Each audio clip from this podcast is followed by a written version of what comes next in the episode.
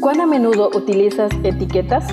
En la actualidad, el concepto etiqueta ha ganado un espacio significativo en todas las áreas de la vida. Las utilizamos para identificar, clasificar o valorar. En este día compartimos Etiquetas para reflexionar de la autora Carolina Ramos.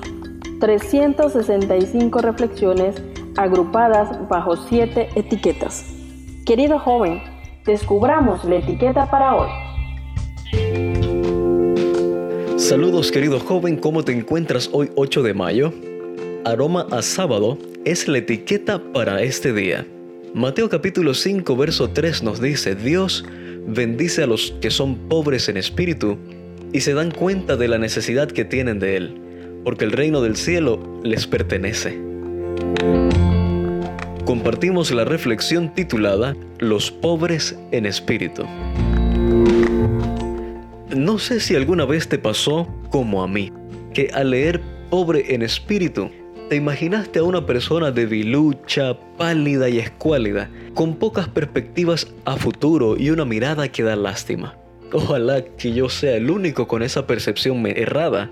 Sabes, la Biblia nos presenta a un grupo que es lo suficientemente fuerte y valiente como para reconocer su necesidad de Dios y que, contrario a no tener un futuro prometedor, tienen justamente la promesa de que el reino de los cielos les pertenece.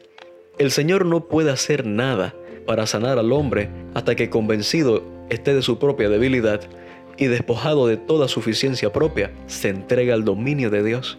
Entonces puede recibir el don que Dios espera concederle.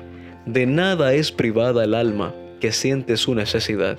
Ella tiene acceso sin reserva al ser en quien mora toda la plenitud. Así lo comenta el deseado de todas las gentes, la página 267. Por otra parte, el discurso maestro de Jesucristo en la página 13 dice, los que en su propia opinión son ricos y honorables, no piden ni reciben con fe la bendición de Dios, sienten que ya están llenos y por eso se retiran vacíos. Querido joven, aprendamos del pueblo que escuchaba atónito este mensaje como algo totalmente nuevo. En una página de internet encontré una lista de 20 características de una persona pobre en espíritu. Te propongo que dediques unos minutos de este sábado a anotar características que crees que deberías tener como aspirante a esta promesa. Importante es ser específicos. Todos podemos formar parte de este grupo y en la Biblia tenemos indicios por todos lados de cómo comportarnos según este parámetro.